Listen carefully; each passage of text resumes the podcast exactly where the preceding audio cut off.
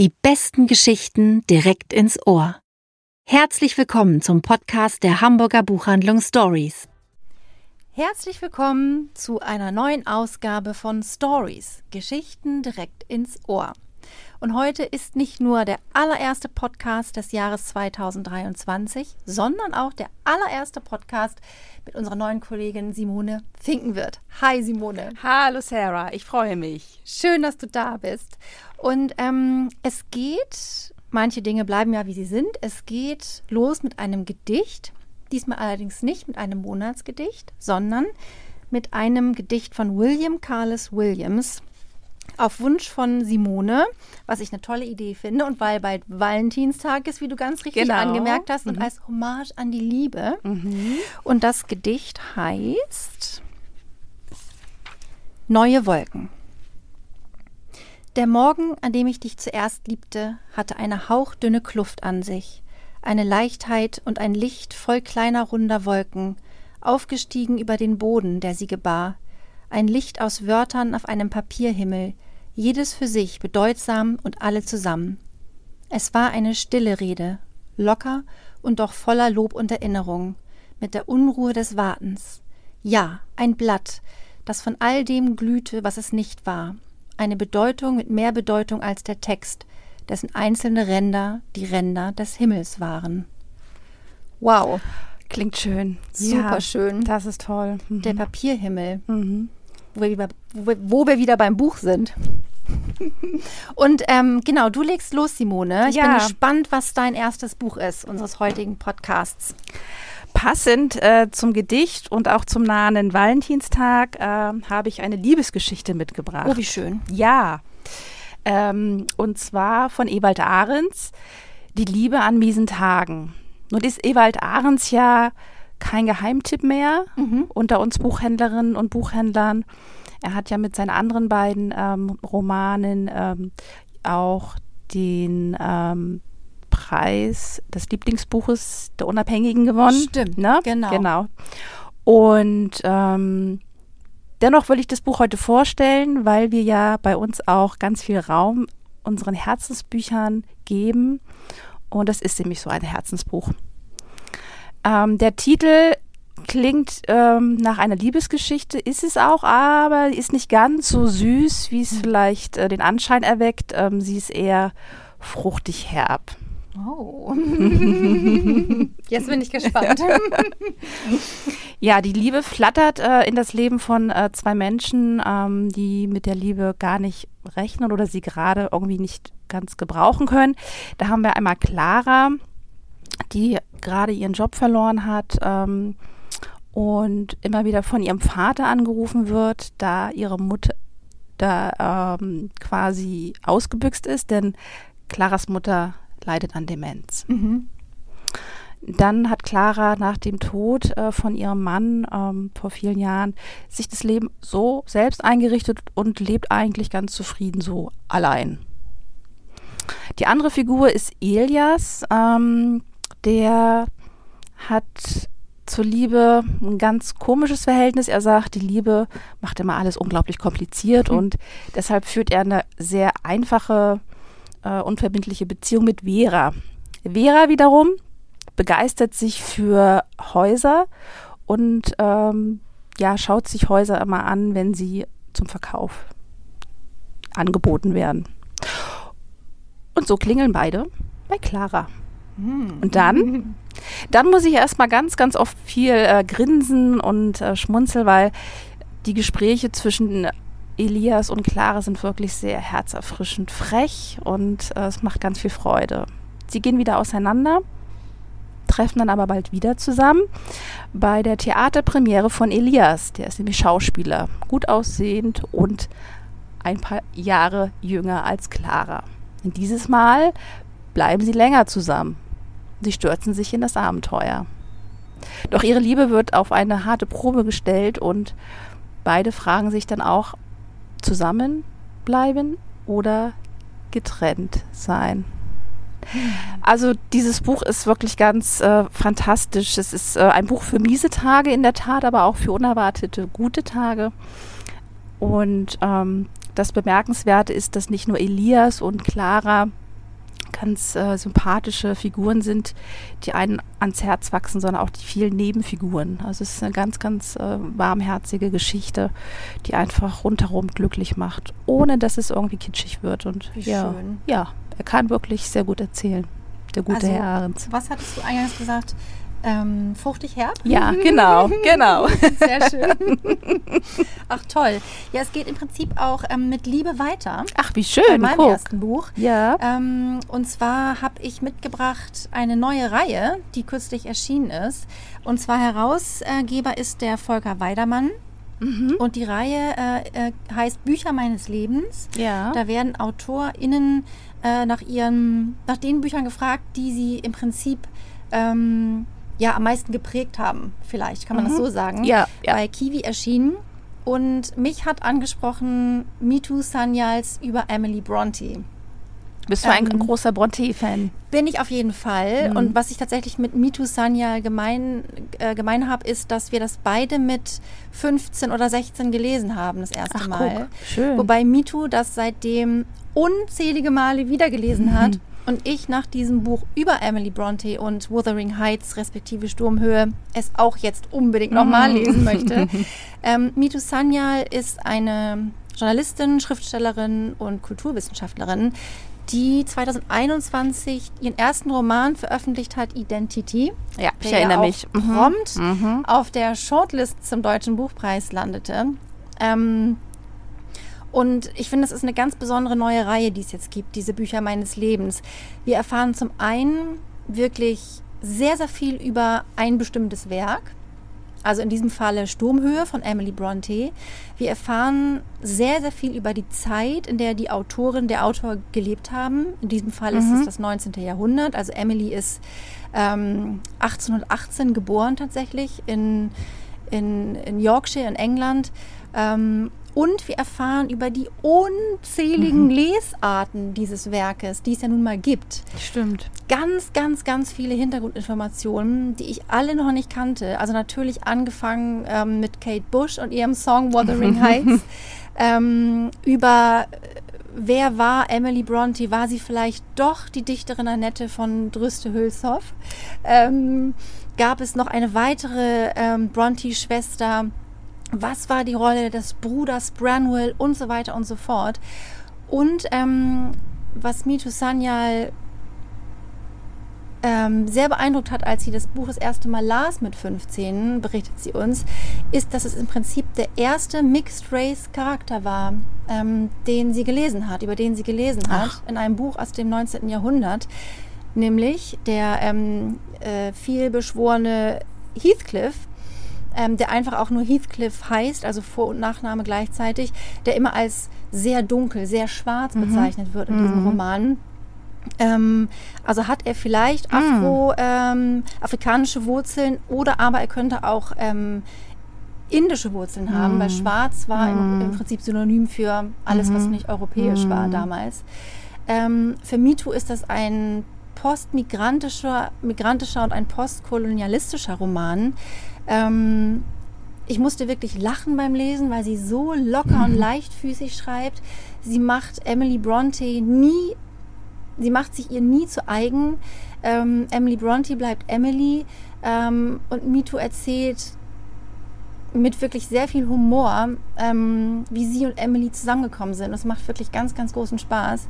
Ähm, und was, was mich wirklich nochmal ganz doll, doll inspiriert hat, ähm, das Werk zu lesen, auch unter den Gesichtspunkten dieser verschiedenen Lesarten, die sie uns jetzt aufzeigt in diesem Buch. Das macht es wirklich unglaublich interessant.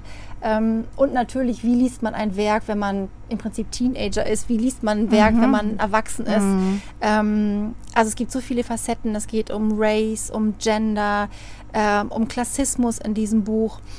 Und Emily Bronte ist, ähm, das ist im Prinzip auch das Fazit von Mitu Sanyal, eine der großartigen Autorinnen, die ähm, deren Intention im Prinzip beim Lesen transzendiert wird. Also man kann so viel selber noch mal rein interpretieren in dieses Buch. Es ist im Prinzip wie eine Zwiebel, deren verschiedene Schichten man man abblättert und dann kommt aber kein, kein Zentrum zum Vorschein, sondern multiple Möglichkeiten. Ähm, und im Prinzip auch ein bisschen wie das Buch von Mitu Sanyal, was wirklich relativ schlank daherkommt, also gerade mal so 150, 150 Seiten. Und da steht so viel drin. Das wollte ich gerade sagen. Also das, was du erzählst, es klingt, als wäre das ein äh, wirklich sehr umfangreiches Werk. Ähm, aber es ist so, so schmal und doch so reichhaltig. Genau, und das hat sie dann wiederum mit, mit Emily Bronte Ja. gemeint, würde ich sagen. Ja. Also lohnt sich total. Es ist auch bisher ähm, aus der Reihe erschienen äh, Gottfried Benn von Florian Illies. Ja. Und ähm, es werden bald zwei weitere erscheinen. oh, Also wir können dranbleiben. das Lohnt ist sich. toll. Da, schaue ich auch mal rein. Ich kriege jetzt sofort Lust, wieder Emily Bronte Ja, zu lesen, oder? das Was hast du denn noch dabei, Simone? Jetzt habe ich was ganz Dunkles dabei. Oh, ähm, und zwar Anne Freitag, Mind Gap. Anne Freitag ähm, hat ähm, bis vor drei oder vier Jahren Jugendbücher geschrieben, waren auch sehr beliebt und irgendwann hatte sie dann die Idee, ähm, sich dem Krimi-Genre ähm, zuzuwenden. Sie hatte mich damals begeistert mit ihrem ersten Krimi aus schwarzem Wasser. Mhm. Und jetzt wollte ich tatsächlich auch ihren neuen äh, Thriller lesen, Mind Gap. Ja, stell dir mal vor,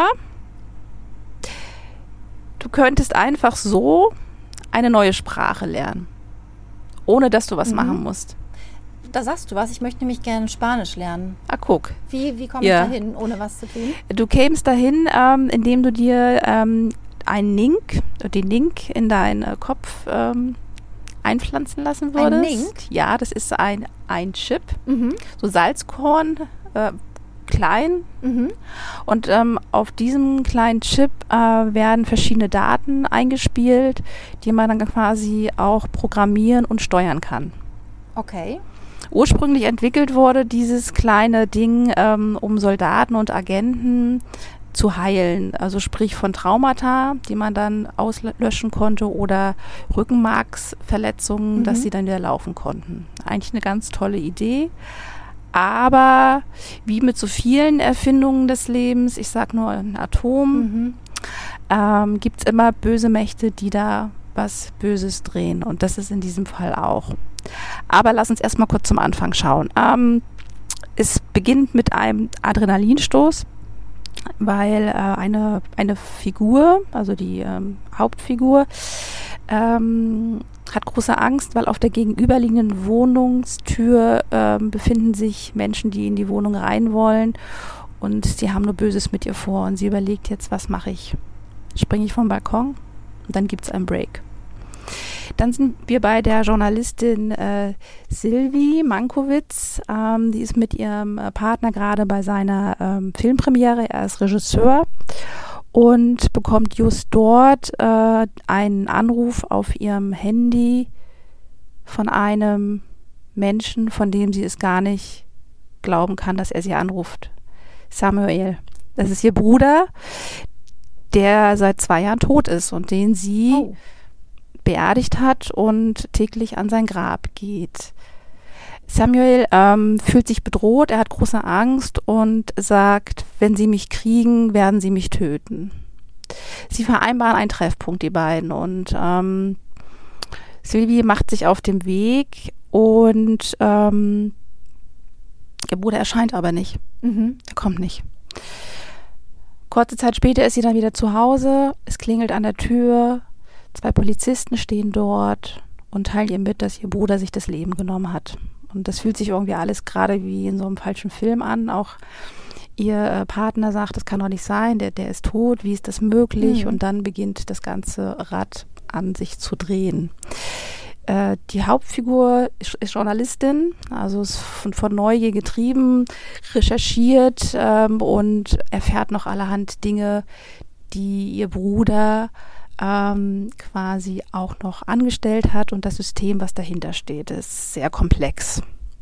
Wow, das hört sich auch so an, als gäbe es verschiedene Handlungsstränge Genauso ist Mhm. das. Also und wird gesprungen quasi. Genau, Mhm. genau. Also das ist so äh, das Wesensmerkmal äh, von Anne Freitags ähm, ähm, Thrillern, dass sie äh, verschiedene ähm, Handlungsstränge hat, die sich quasi aufeinander zu bewegen. Ne? Also wir haben dann jetzt noch eine Politikerin, die äh, Kanzlerin werden möchte und ihr Kontrahent wurde umgebracht. Mhm. Oder eine junge Frau äh, in Manila, ähm, die eigentlich Daten vernichten soll, äh, die Hetze im Internet möglich machen. Mhm. Und äh, sie bekommt plötzlich auf ihren Link andere Links zugespielt, Daten, die sie nicht vergessen kann. Das okay. ist alles ein bisschen spooky. Mhm. Äh, manch einer würde jetzt sagen, boah, das ist aber viel, das ist irgendwie verrückt. Und ja, Anne Freitag ähm, ist schon sehr speziell, also das muss man mögen.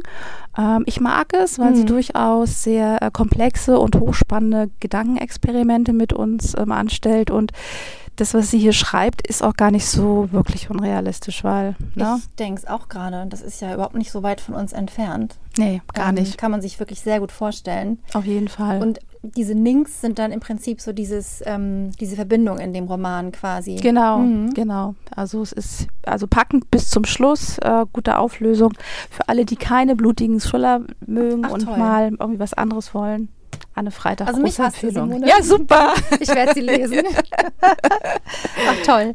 Ähm, ja, ich, jetzt kommt was ganz anderes. Äh, und zwar allein deswegen, weil es schon ähm, nicht auf Deutsch, sondern auf Englisch geschrieben ist. Und es gibt es auch bisher nur im Original, also auf Englisch.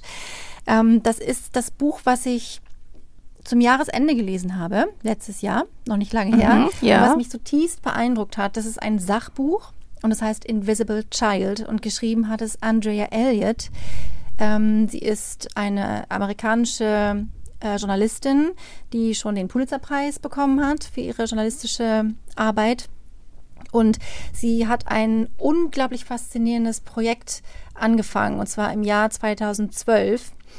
Sie hat acht Jahre lang eine New Yorker Familie begleitet. Okay. Äh, Mutter, Vater und acht Kinder. Wow. Ja, und insbesondere hat sie ein, ein Mädchen, also ein Geschwisterkind begleitet, Dasani, mhm. Dasani Coates. Und die Besonderheit ist, als Andrea die Familie kennenlernt, ähm, sind die wohnungslos. Und die leben quasi in Brooklyn in so einem Homeless Shelter. Die ganze Familie die ganze mit acht Kindern in einem in einem Zimmer. Ist ja verrückt. Und oh Gott wir beginnen quasi das Buch aus der Sicht von Dasani, die ist elf, als es mhm. losgeht, mhm. wie sie am Fenster steht und rausschaut in diesem Homeless Shelter in Brooklyn und uns erzählt, wie sie quasi mit ihren Geschwistern und ihren Eltern in diesem einen Zimmer lebt. Ähm, wie schwierig es ist, da rumzujonglieren, mhm. nicht auf irgendjemanden Schlafendes zu treten, mhm. wenn sie, ähm, wenn sie aufsteht und ähm, wie schrecklich es ist, wenn sie mal ähm, ganz banal für uns eigentlich ähm, auf Toilette gehen müssen, weil dann müssen sie ähm, diverse äh, Treppen runtersteigen bis zu den ähm, Badezimmern, die quasi, ähm, es ist kalt, es ist dunkel. Ist ja. Ähm, da sind mhm. Gestalten, die da rumlaufen. Das ist natürlich absolut mhm. kinderunfreundlich. Mhm. Es gibt keine Guards, die irgendwo zu sehen mhm. sind, die für Schutz sorgen. Also diese Kinder sind wirklich ähm, schutzlos ausgeliefert und versuchen trotzdem noch jeden Morgen zur Schule zu gehen. Unglaublich. Um Bildung zu bekommen. Das Plus das Hani ist auch noch das Geschwisterkind, was sich um das Baby Lili kümmern muss. Also wenn Lili nachts hochkommt, ist das Hani diejenige, die aufsteht und ihr ähm, was zu trinken gibt. Und sie wickelt und alles macht. Ähm, Dassanis Mutter ist drogenabhängig. Ich wollte gerade fragen, was ist mit der Mutter? Genau. Ah, ja. Hm. Im Prinzip beide, der Vater hm. auch. Ähm, der Vater ähm, hat immer noch mal längere Phasen, wo er quasi keine Drogen nimmt. Die Mutter ist längere Phasen auch wirklich sehr abwesend und ist an den Straßen Brooklyns anzutreffen.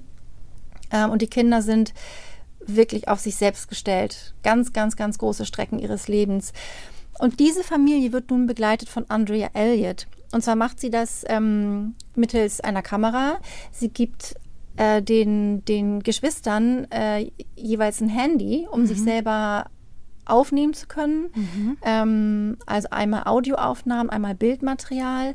Und ähm, sie ist wirklich ganz, ganz nah an der Familie dran und begleitet sie durch alle Höhen und Tiefen. Ähm, was für ein Fest das ist, als sie wieder eine feste Wohnung bekommen zum Beispiel oder als Dasani in so ein Förderprogramm aufgenommen wird, äh, weil sie wirklich unglaublich intelligent ist. Das Mhm, mhm. wird zum Glück in der Schule auch bemerkt. Ähm, aber auch, was es heißt, auf der Straße wirklich unterwegs zu sein und sich Street Credibility anzueignen. Ähm, und es ist wirklich ein dickes Buch. Es ist ein dickes Buch, Ja, das hat ja. über 500 Seiten und es Wahnsinn. ist keine Seite langweilig. Ähm, wir zoomen auch mal weg von der Familie und von Dasani. Und dann gehen wir quasi in die Geschichte der Vorfahren dieser Familie, die als äh, Sklaven tatsächlich vom afrikanischen Kontinent nach ähm, Amerika gekommen sind. Ähm, es geht um Rassismus natürlich, es geht um strukturellen Rassismus, es geht um das Schulsystem, es geht um das, ähm, das Welfare System in, in Amerika und in diesem Fall auch speziell New Yorks, was an allen Ecken und Enden krankt, wirklich. Ähm, es ist ein Plädoyer gegen Klassismus und ähm, für Chancengleichheit, die, die absolut nicht real ist. Also wir leben das einfach überhaupt nicht. Ähm, und wenn man dann in eine Familie geboren wird als Afroamerikaner, wie jetzt in diesem Fall Dasani und ihre Geschwister, ist es einfach noch mal sehr viel schwieriger. Ähm, es ist ein Wahnsinnsbuch. Es liest sich wirklich unglaublich spannend, hochpsychologisch, natürlich wahnsinnig bewegend. Und was, was ich ganz toll finde, ist, dass zum Schluss ist nochmal ein recht ausführliches Nachwort, weil ich mich wirklich beim Lesen auch gefragt habe, was ist so mit diesen ethischen Gesichtspunkten, wenn du jetzt in so eine Familie gehst, als jemand, der alles hat Mhm, mhm. und du guckst es dir im Prinzip einfach nur an und berichtest. Und genau darüber schreibt Andrea Elliott eben auch. Das war auch furchtbar schwierig für sie und sie hat dann einen Weg gefunden für sich. Aber sie schreibt eben darüber, was ich richtig gut finde, weil ähm, mich beschlicht beim Lesen manchmal so dieses Gefühl von so einem leichten Voyeurismus, den ich äh, schwierig finde. Aber es wird benannt und das, das, äh, das finde ich wirklich, äh, das finde ich richtig toll. Das ist ein hochfundiertes, unglaubliches Buch, was einfach ein Klassiker werden muss. Das ist ja toll. Und erzähle mir mal ganz kurz, äh, wie, wie hat sie die Familie gefunden? Ist das eher zufällig gewesen oder hat sie die. Ähm, sie war tatsächlich äh, für einen anderen Bericht, den sie geschrieben hat, äh, unterwegs schon, auch in diesem Milieu im Okay. Prinzip. Und ähm, hat dann auf der Straße, ist sie auf Dasani und ihre Geschwister getroffen, die nämlich, ähm, um Geld zu verdienen, getanzt haben. Ach, okay. Und die kleine Dasani ist ihr sofort aufgefallen. Mhm. Die ist so ein, ähm, die ist ein bisschen so ein, in Anführungszeichen, so eine Rampensau. ähm, und dann hat sie, ähm, so ist sie langsam, wirklich langsam, es war wirklich ein Prozess, in diese Familie reinzukommen. Geholfen hat ihr, dass sie, ähm, sagt sie auch, dass sie eine chilenische Mutter hat. Mhm. Und die Familie von Dasani hat gesagt, naja, dann bist du immerhin nicht ganz weiß, das ist gut für uns. Mhm. Also, ne, so, ähm, die hat natürlich auch ihre, äh, ihr großes Misstrauen, zu Recht auch. Die haben einfach schon so viel Übel erlebt. Ähm, aber haben sie wirklich nach und nach auch in ihre Familie aufgenommen, muss man sagen. Und das geht bis heute. Also, ähm, Da ist dann ja bestimmt auch so eine Freundschaft entstanden. Ne? Absolut, absolut. Und Es gibt auch wirklich tolle Berichte, kann man auch nachlesen, im, im Guardian zum Beispiel, Okay. ähm, wo auch nochmal Fotomaterial zu sichten ist. Also es ist eine, eine Geschichte, die ähm, natürlich andauert, weil Dasani ist äh, jetzt eben eine junge Frau geworden und wir erleben ja ihren Werdegang und ähm, ich bin ganz gespannt, ähm, ja, wo Mhm. toll. sie, noch, Oh. wo sie noch hinkommen wird. Ganz Toll. toll. Da kriege ich auch große, große Lust Ja, drauf. wie schön. Es gibt es aber bislang nur auf Englisch. Nur auf Englisch und äh, ich habe nochmal geschaut, es ist tatsächlich auch noch nicht mal angekündigt auf Ach. Deutsch. Da müssen wir uns noch gedulden oder es eben auf Englisch lesen. Liest sich Okay. super auf Englisch. Gut. Und du hast jetzt das Abschlussbuch dabei, ne? Genau. Das sieht toll aus. Das sieht toll aus, Ja, ne? richtig schön. Ja. Und zwar von Milena Michigo Flajar. Oben Erde, unten Himmel. Schöner Titel auch. Ist toll. Mhm. Ähm, ich weiß nicht, ob du da- ob du es schon erkennst. Das hat, äh, dass es ähm, in Japan spielt. Oh ja. Ja, Mhm. also die Autorin, ganz kurz vielleicht nochmal als Einstieg, ähm, begleitet mich schon sehr lange. Ähm, ich habe damals, ich glaube 2012, äh, ihr Debüt mit großer Begeisterung gelesen. Ich nannte ihn Krawatte. Oh ja, stimmt. Erinnerst du Mhm. dich? Ja. Und ähm, es gibt ja so Autorinnen und Autoren, äh, die begleiten ein ähm, das Leben eigentlich, man möchte ihre ganzen Bücher mal lesen und die Autorin gehört dazu. Was ähm, Melina auszeichnet, ist, dass sie ähm, einerseits halb Japanerin ist. Ihre Mutter ist Japanerin und ich glaube, der Vater ist Österreicher oder umgekehrt. Und ähm, man findet in ihren, in ihren Texten genau diese beiden Welten. Einerseits dieses japanische, diese ähm, japanische, elegante, schlichte Erzählweise, dieses poetische und dann aber so eine feine Prise von Humor, die mhm. so dieses Dunkle wieder irgendwie ähm, auslotet. Diese Geschichte ist ungewöhnlich. Ähm, und zwar erzählt ähm, die Autorin die Geschichte ähm, einer jungen Frau, Suzu heißt sie. Es spielt in Japan und Suzu ist ähm, jemand, der eigentlich am liebsten alleine ist mit sich. Und ähm, man könnte sagen, sie ist introvertiert. Und Susi hat gerade ihren Job verloren. Sie hat nämlich ähm, gekellnert. Ihr Chef war mit ihr eigentlich hochzufrieden, aber hat gesagt, äh, du, ähm, es fehlt einfach das soziale Gehen. Du kannst nicht so auf mhm. Menschen zugehen und ja, nun ist Susu ähm, arbeitslos und ähm, vergräbt sich erstmal bei sich in ihrer Wohnung, ähm, hat Gott sei Dank ihren, ihren Hamster, äh, um den sie sich kümmert. Ist auch ganz liebevoll erzählt. Aber sie weiß, sie muss wieder Geld verdienen und äh, bewirbt sich dann auf Stellenanzeigen ähm, wird dann eingeladen und ähm, sie bekommt dann den, ähm, also einen Job in einer ganz ungewöhnlichen Putztruppe. Die Putztruppe, ich schaue gerade mal, ich wollte dir mal eine Passage draus vorlesen. Oh ja. Genau, genau. Also, ähm, ich habe am Anfang so ein bisschen auch mit der Nase gekräuselt, dachte, mh, hm, irgendwie das liest sich ein bisschen befremdlich, aber ich lasse mich mal drauf ein. Ihr Chef, Ihr zukünftiger Chef, beschreibt die Arbeit wie folgendermaßen. Unsere Arbeit umfasst die Beseitigung von Verschmutzungen, Gerüchen und Schädlingen. Darüber hinaus umfasst sie den würdevollen Umgang mit den Hinterlassenschaften der Verstorbenen, ob tot oder nicht. Für uns spielt das keine Rolle. Wir behandeln die uns anvertrauten Räumlichkeiten so, als ob diejenigen, die daran gelebt haben, noch lebendig wären, und zwar mit Anstand und Respekt. Weißt du, worauf es hinausläuft? Noch Nein. Ähm, die, es sind sogenannte Leichenfundortreiniger. Ah. Das heißt, sie gehen in Wohnungen von Menschen, die gestorben sind und ganz lange darin gelegen haben. Und ähm, irgendwann kommt da so ein Geruch aus der Wohnung heraus. Ah, okay. Mhm.